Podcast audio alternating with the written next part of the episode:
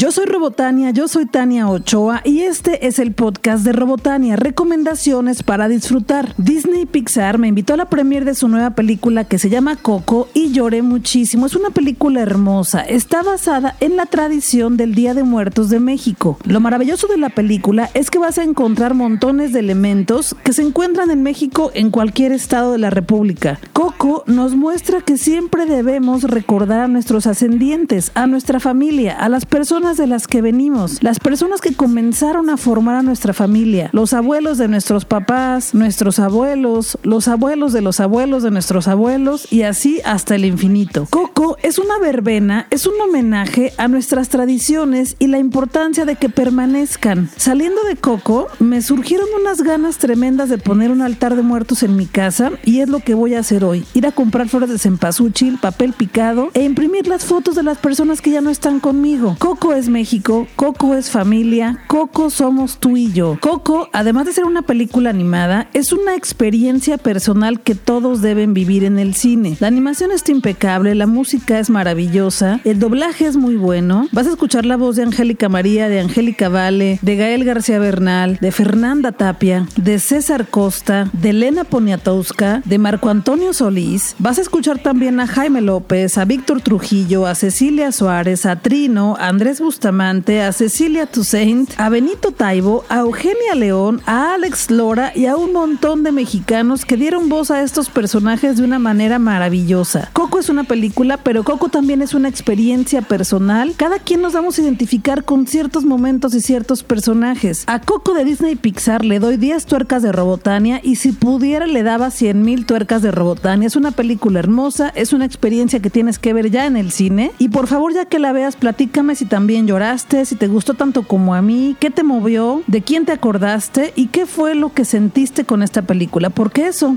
Coco, lo que provoca son sentimientos. Recuérdame, hoy me tengo que ir, mi amor. Recuérdame. Octubre es el mes del terror, es el mes en que también en México celebramos a la muerte y como yo muchísimas personas seguro también le tienen miedo a la muerte. Digo, no es que esté temblando por el día en que me vaya a morir, pero creo que es algo que, que además de que todos lo tenemos seguro porque a todos nos va a en algún momento de la vida, es algo que no queremos que llegue pronto porque queremos seguir disfrutando de la vida. Pero también en octubre se celebran por ahí los días de las brujas, los fantasmas, los zombies, los esqueletos, los asesinos seriales y un montón de cosas con el Halloween. Es por eso que este podcast, el último podcast de octubre, es dedicado a las cosas que nos provocan miedo en distintas maneras, porque cada quien le tiene miedo a distintas cosas. A mí las películas de terror o de horror, pues no me dan miedo, la verdad. Me asustan en la pantalla, verlas en mi casa, pero una vez que se termina, ya, el miedo se me va. Hay libros también de terror o de horror que me han provocado muchísimo miedo. Libros que ni siquiera soporto verlos en mi buró al lado de la cama. Entonces de eso vamos a platicar hoy. Y también de algunos eventos tenebrosos que sucederán en los últimos días de octubre en Guadalajara. Ya te he estado platicando en mi Twitter, en mi Instagram y en mi Facebook que participaré en Fóbica Fest, el Festival de Terror de Guadalajara, Jalisco, que comenzó el 25 de octubre y terminará el 29 de octubre en la ex biblioteca José Cornejo Franco, que se encuentra en Avenida Francisco Javier Mina 2418, justo arriba de la estación del tren ligero Cristóbal de Oñate. Sí, una de las maneras para llegar fácilmente a esta ex biblioteca es tomar el tren ligero y bajarte en la estación de Cristóbal de Oñate, subir las escaleras y llegas al evento. En Fóbica Fest hay presentaciones de libros y montones de charlas de terror y de horror. Te voy a publicar el programa completo en mi Facebook y en Twitter también para que lo puedas consultar, pero te quiero invitar principalmente a dos charlas en las que yo voy a participar. La primera es una charla sobre televisión y terror en la cual platicaremos yo y otras personas sobre varias series de televisión que asustan. Yo voy a platicar sobre American Horror Story, Cuacarraquear, Jorge Baez platicará sobre Stranger Things, que ahora ya tenemos la segunda temporada para ver más sobre esta maravillosa serie. Miguel Ángel Avilés Mendoza platicará sobre Penny Dreadful. Nayeli Mars Gama platicará sobre The Walking Dead. Fabiana Costa Rico platicará sobre Castlevania. Y todos juntos platicaremos sobre eso, series de televisión de terror. Esta charla será el sábado 28 de octubre a las 6 de la tarde y participaré también en otra charla sobre la literatura de horror en el cine el sábado 28 de octubre a las 6 de la tarde. Así que reserva el sábado en la tarde en tu agenda porque platicaremos de terror de 4 a 7 de la tarde en Fóbica Fest. Invita a tus amigos, a tus enemigos, a tus familiares, a tus primitos, a tus sobrinos, a tus vecinos, a todo mundo invítalo por favor, ahí nos vemos. Son charlas en las que participaré, pero también me interesa platicar contigo, así que ahí nos vemos. Y a lo mejor te preguntas, ¿por qué a Tania Ochoa, por qué a Robotania le encanta tanto el terror? En mi familia hay una gran cultura del terror, aunque a algunos no les gusta, a algunos nos gusta más y a algunos lo amamos. Yo desde que recuerdo, mi abuelo siempre contaba historias de terror, mis tíos contaban historias de terror y mis primos cuentan historias de terror. Mi mamá cuenta que mis tíos le contaban a ella historias fantásticas de calaveras que pedaleaban bicicletas, de muertos que regresaban a platicar y un montón de cosas que mis tíos aseguraban que sí les habían pasado. El recuerdo más cercano que yo tengo es con mi primo Alejandro. A él le encantaba platicarnos historias de terror, pero armaba toda una producción. Nos sentaba en la cama para platicarnos historias que él iba inventando conforme pasaban los minutos, pero el muy carajo amarraba latas de, de refresco o de atún, no recuerdo de qué eran las malditas latas, pero las amarraba con hilos transparentes y conforme iba platicando sus historias, jalaba los hilos, se hacían ruidos en el patio y todos brincábamos. Yo soy de las personas que me gusta siempre encontrar la explicación a las cosas y me quedaba viéndolo a ver qué estaba haciendo y por qué coincidían los ruidos justo cuando él platicaba lo más importante del cuento. Hasta que lo caché, hombre, sí lo caché, pero antes de que lo cachara, pues sí me asustaba. Pero era una tradición familiar que nos encantaba, a mí y a mis primos, que Alejandro nos contara historias de terror y gritar junto con él. Además, Alejandro tenía una peculiaridad. Era de las personas que se voltean el párpado de los ojos. Entonces se lo volteaba y empezaba a platicarnos y pues todos gritábamos, pero también nos reíamos mucho. Nos gustaba sentir ese miedo entre personas cercanas que evidentemente no nos íbamos a hacer daño, solamente nos íbamos a divertir. También recuerdo que Alejandro le encantaba imitar a la niña del exorcista, se ponía en la cama y brincaba como ella y todos.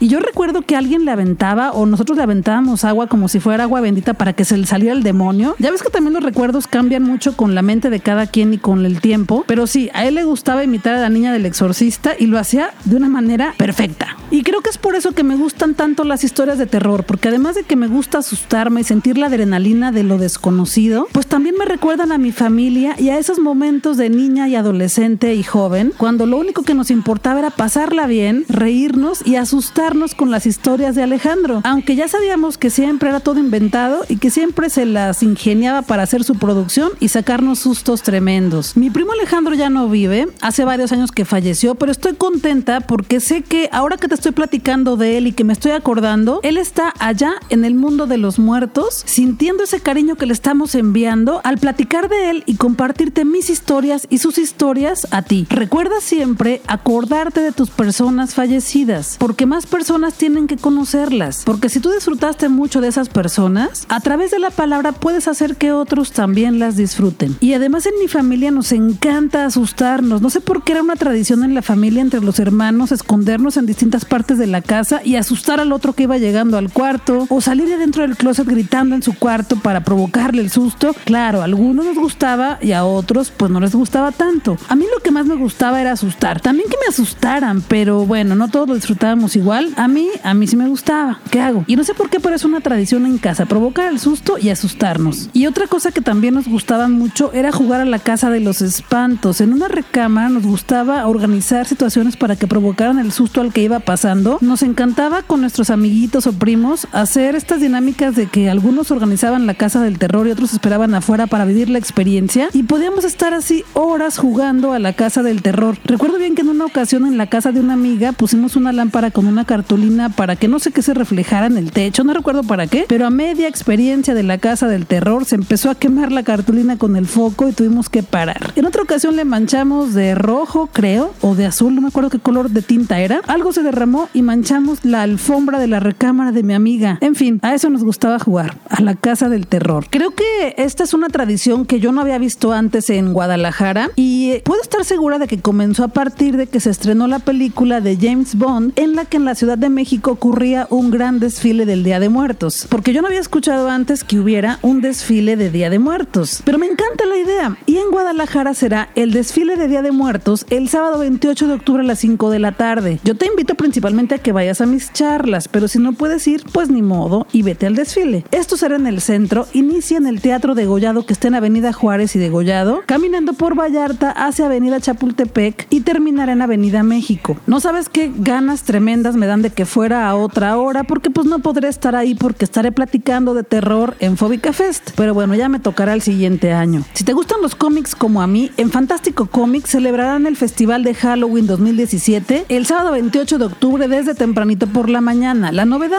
o la noticia es que podrás llevarte nueve cómics gratis, uno del primer bloque, tres del segundo bloque y cinco del tercer bloque. Aquí lo que te recomiendo es que vayas temprano porque cuando dan cómics gratis en Fantástico la fila se pone muy larga, pero casi siempre alcanzamos cómics. Lo maravilloso es que los ponen en las mesas y tú puedes elegir el que tú quieras, simplemente respetando las reglas para que todos alcancemos cómics y salgamos felices con historietas que leer. Esto será en Fantástico, Guadalajara, pero también en la Ciudad de México y en otras sucursales de la República, así que visita su Facebook para que conozca las otras sucursales. En Guadalajara será en Fantástico que está ubicado en calle Pedro Moreno 1775 en el edificio Cuatro Vientos en la planta baja que se encuentra entre Américas y Simón Bolívar. Cada semana me voy de paseo por las librerías, pero esta semana aproveché para dar el paseo por mi biblioteca personal y rescatar algunos libros de terror, de suspenso, de horror para recomendártelos. Me metí a cada uno de mis libreros y encontré esos cuentos que me han provocado terror de alguna forma y que me han asustado, incluso más que algunas películas. Entonces te los voy a recomendar. Comenzamos con las recomendaciones para leer y asustarnos. El primer cuento que te quiero recomendar se llama La puerta condenada de Julio Cortázar. Es un cuento corto que aparece en el libro Final del juego, publicado en 1956. Es un libro que se consigue muy fácilmente y además es un cuento muy cortito. Julio Cortázar es un escritor argentino, es mi escritor favorito, tengo casi todos sus libros, me falta uno o dos. He leído bastantes autores, pero Julio Cortázar sigue transmitiéndome todo eso que otros no han logrado. Julio Cortázar admiraba tremendamente a Edgar Allan Poe, el padre del cuento moderno. Y este cuento de Julio Cortázar es como un homenaje a Edgar Allan Poe porque tiene el estilo de Edgar Allan Poe, es un cuento de terror y Julio Cortázar no es que siempre escribiera terror, él escribe más sobre la vida cotidiana y otras cosas de realismo mágico, pero La puerta condenada es un cuento corto que te va a asustar muchísimo. No te voy a platicar de qué trata, lo que te recomiendo es que lo busques, que lo consigas, que lo leas porque fácil te lo avientas en 10 minutos. Otro cuento que también me provocó mucho terror de Julio Cortázar se llama Casa Tomada. Es un cuento publicado por primera vez en 1946 en una revista que publicaba Jorge Luis Borges, otro escritor argentino que era muy amigo de Julio Cortázar. Y este cuento, Casa Tomada de Julio Cortázar, es parte del libro Bestiario de 1951 que se consigue también muy fácilmente en ediciones nuevas o en ediciones usadas. Y es un cuento en el que puede tener varias interpretaciones. No te voy a platicar exactamente de qué trata, pero sí podemos discutirlo si me escribes por ahí un mensaje directo en Twitter o un inbox en Facebook o un mensajito en Instagram para no hacerle revelaciones a los que todavía no lo han leído. Yo en cuanto lo leí, me acordé muchísimo de la película Los Otros, esa película en la que Nicole Kidman interpreta a una mamá en una casa en la que suceden muchísimas cosas extrañas. Y ojo, el que te diga que este cuento me recordó a la película de Los Otros no quiere decir que sea la misma historia. El cuento me recordó a la película porque tiene varios elementos que son muy similares, pero no es la misma historia. Sí, en Casa Tomada suceden varias cosas extrañas en un espacio encerrado. Es todo lo que te voy a decir. Se consigue fácil, lo puedes comprar, te lo dejo de tarea, léelo y después lo platicamos. Otro cuento que me fascina se llama La Cena y fue escrito por Alfonso Reyes, escritor mexicano, y es un cuento que también se consigue muy fácilmente porque hay varias ediciones en las que lo puedes encontrar, compilaciones de cuentos de Alfonso Reyes, y también hay una edición ilustrada preciosa que viene solamente este cuento La Cena de Alfonso Reyes, así que lo puedes conseguir muy fácilmente. Y según mi criterio, Carlos Fuentes se basó en La Cena de Alfonso Reyes para escribir su novelita que todos aclaman que se llama Aura.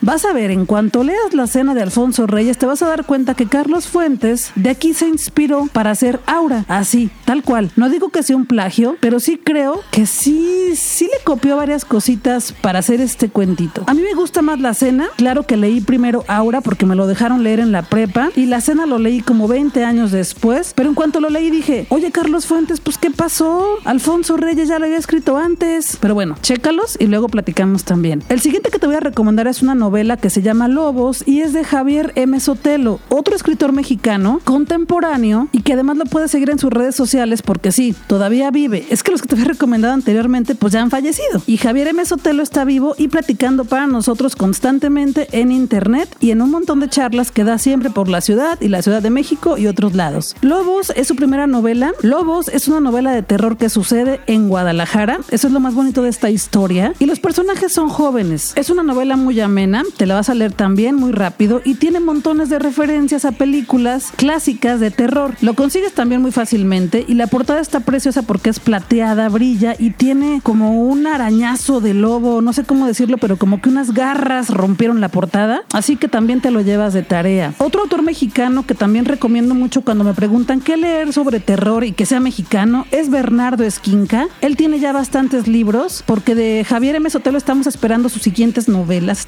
todos ya esperando a que salgan, pero bueno, de Bernardo Esquinca tenemos más que leer. La primera novela que yo leí de él se llama Belleza Roja y trata sobre el horror y las cirugías plásticas. Es una novela de fondo de cultura económica que también la encuentras fácil y que cuesta muy barata, pero Bernardo Esquinca tiene más novelas. Tiene también otras de, de policíaco en donde siempre hay que resolver un caso y tiene un personaje que es recurrente en todas sus novelas que se llama Casa Sola. Este personaje siempre está resolviendo casos misteriosos que tienen que ver con asesinatos y siempre, siempre mucho misterio. También está Toda la Sangre, un libro de Almadía y Carne de Ataúd, también de editorial Almadía, pero también tiene cuentos porque los que te dije son novelas. Puedes encontrar los cuentos de paja o los cuentos de demonia o los cuentos de Mar Negro. Todas son compilaciones de Almadía Editorial y pues para que lo conozcas, yo te recomiendo que podrías empezar con algunos de los cuentos y posteriormente brincarte a las novelas porque son un poquito más largas. Y una autora mexicana que te quiero recomendar se llama Viviana Camacho. Con ella ya platiqué porque presenté uno de sus libros hace poco en el cuartel creativo de la ciudad de Guadalajara. Y además, curiosamente, en uno de mis viajes a México me la encontré en una panadería y fue como, ¿qué onda? ¿Qué haces aquí en la panadería? Pues bueno, allá estábamos, coincidimos en ese momento. Y Viviana Camacho ha escrito cuentos y novela, no precisamente de terror absoluto, pero sí son cuentos y novelas muy inquietantes en las que suceden situaciones muy extrañas que parecieran que son sueños. Son historias en las que puedes encontrar distintas interpretaciones y que probablemente te asusten algunos más que otros o que te asusten algunos distintos a los que a mí me asustaron. Pero por ejemplo en uno de sus cuentos hay un personaje que se despierta y en su cuarto hay una ventana en donde no había nada nunca. Las situaciones que presenta Viviana Camacho siempre son extrañas, parecen irreales, tienen elementos fantásticos pero también mucha realidad. Viviana Camacho ha escrito una novela que se llama Tras las huellas de mi olvido y también tiene libros de cuentos Tu ropa en mi armario y La sonámbula de Editorial Almadía. También igual entrale por los cuentos y ya posteriormente te consigues la novela. Y te voy a contar algo. Viviana Camacho tomó el nombre de su abuela para convertirlo en su nombre como escritora. Ella no se llama Viviana Camacho. No te voy a decir cómo se llama, pero si lo investigas en internet y me dices su nombre real, te voy a dar un regalito sorpresa. Si encontraste su nombre verdadero, pónmelo en Twitter, Facebook o Instagram y me comprometo a darte un regalito especial. Otro autor que te quiero recomendar también y que también es mexicano se llama Carlos Bustos. Desafortunadamente Carlos Bustos dejó este mundo hace poco tiempo, pero lo que sí nos dejó son muchas historias para seguirlo conociendo y seguir conociendo lo que pasaba por su cabeza y todo lo que se le ocurría para formar historias nuevas. Carlos Bustos tiene bastantes libros. Uno que te voy a recomendar se llama El libro que resucitaba a los muertos. Es de editorial Montena y también lo encuentras fácilmente en cualquier librería. Pero también, esa es una novela, pero también tiene otros de cuentos para que vayas conociendo su estilo. También sus historias siempre son muy inquietantes, son muy amenas de leer, pero todo el tiempo hacen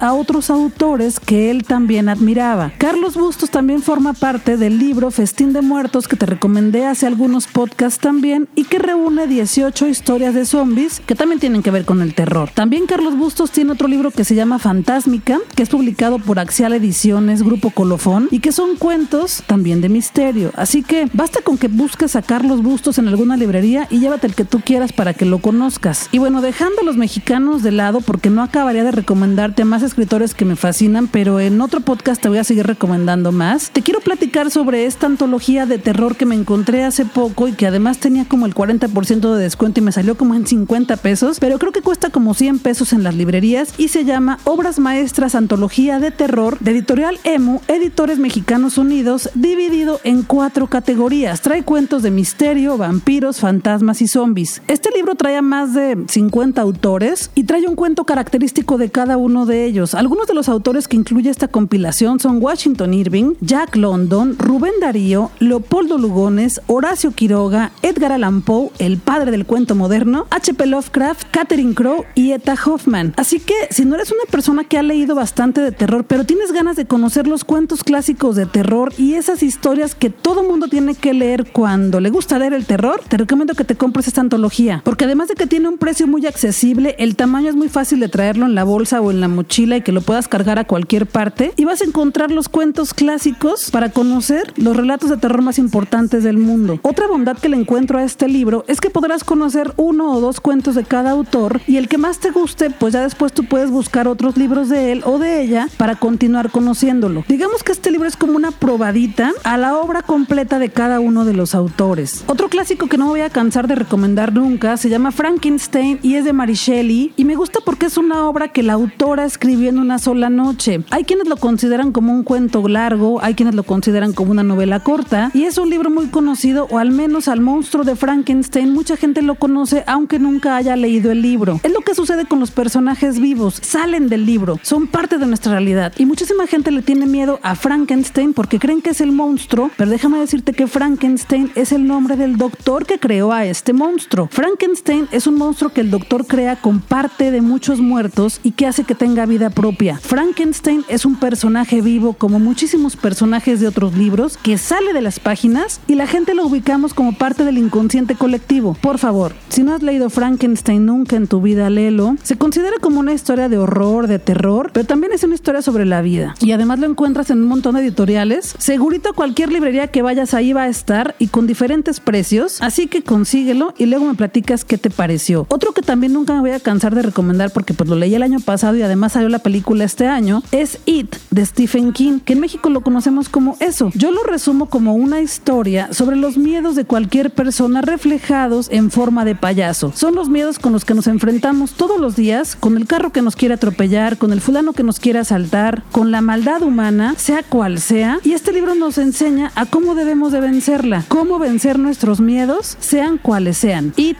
de Stephen King son 1500 páginas, así que no todo mundo le entra al libro. Te recomiendo que te des la oportunidad, que lo vayas leyendo poco a poco, que lo tengas ahí en tu buró, en tu mesita de, noche y que cada noche te leas un pedacito. O si te da mucho miedo, pues cada mañana leas 10 minutos y cuando menos te des cuenta lo vas a terminar. O también te lo puedes conseguir en formato para Kindle o para tu tableta, porque pues sí, son 1500 páginas y pesa muchísimo. Y en formato digital pues sería más ligero. Y el último que te voy a recomendar el día de hoy es un libro que acabo de leer hace poquitos meses y que me fascinó y se llama Otra Vuelta de Tuerca o también es conocido como La Vuelta de Tuerca de Henry James. Es un libro que también me recordó mucho a la película Los Otros, protagonizada por Nicole Kidman, pero importante, no es la misma historia tampoco, simplemente tiene elementos similares. Y lo maravilloso de Otra Vuelta de Tuerca es que puede tener también distintas interpretaciones, cada quien puede elegir con cuál se queda. Es una historia sobre fantasmas, pero también podría ser una historia sobre la vida real, pero también podría ser una historia sobre el sueño de alguien. Así que depende del poder de tu imaginación cómo vayas a percibir esta historia de Henry James. Y de este libro también hay muchísimas ediciones porque ya cualquiera lo puede editar, pero yo te voy a recomendar una de Ediciones Castillo porque es una editorial, porque es una editorial que está rescatando los clásicos de una manera hermosa. Son ediciones que las recomiendan leer para grupos de escuelas porque incluyen un análisis de la obra al final y algunas fotografías de la vida del autor. Es una edición que también trae ejercicios para realizar después de que leíste la novelita y es por eso que te recomiendo esta edición. Pero bueno, si encuentras otra y esa te convence, está bien. Lo importante es que leas otra vuelta de tuerca de Henry James. Podría seguir recomendándote libros para que te inquietes o te asustes, pero voy a parar hasta aquí porque si no, no me paran y seguiré platicándote sobre libros de terror y de horror y de suspenso. Pero hay que parar porque la vida continúa. Entonces, te voy a recomendar una invasión zombie que va a suceder en Guadalajara. Es un desfile zombie organizado por Invasión Zombie GDL en Facebook, así los encuentras, y que también será el sábado 28 de octubre de 5 de la tarde a 6.30. Esto inicia en la Rambla Cataluña, ubicada en Escorza y Avenida Juárez, y termina en la Friki Plaza del Centro, en el quinto piso. Todo será por Vallarta o Avenida Juárez, ya ves que cambia de nombre conforme nos vamos acercando al centro. Tampoco podré asistir a la invasión zombie porque estaré dando charlas de terror y de horror en Fóbica Fest, pero bueno, ya me tocará ir a otra. Si tú no puedes ir a mis charlas en Fóbica Fest, pues hay más cosas a las que puedes ir para que te la pases bien, pero yo te recomiendo que vayas a platicar conmigo de terror. Eso es lo que yo te recomiendo. Y otra actividad que me pareció interesante recomendarte se llama Nocturneando en Mezquitán y son recorridos para conocer la historia del Panteón de Mezquitán de Guadalajara. En estos recorridos nos prometen explicarnos las historias y leyendas de este panteón y serán del 27 de octubre al 4 de noviembre en distintos horarios. Busca el evento en Facebook, se llama Nocturneando en Mezquitán y ahí te ponen los teléfonos y los horarios para que compres tus boletos. Cada recorrido está limitado a 40 personas y recomiendan que sean personas que tengan más de 10 años de edad. Universal Pictures me invitó a la premiere de la película Feliz Día de tu Muerte y es una película que me divirtió mucho, aunque yo no esperaba nada. Sin hacerte gran revelación, porque ya el tráiler hace demasiada revelación, esta película es una mezcla entre Scream y El Día de la Marmota. Yo soy de las personas que vio Scream en el cine y soy fan absoluta de esta saga del asesino con su cuchillo y su máscara de grito y su capa negra. De hecho, tengo un disfraz de El asesino de Scream, me encanta. Y esta película rescata un poquito esa esencia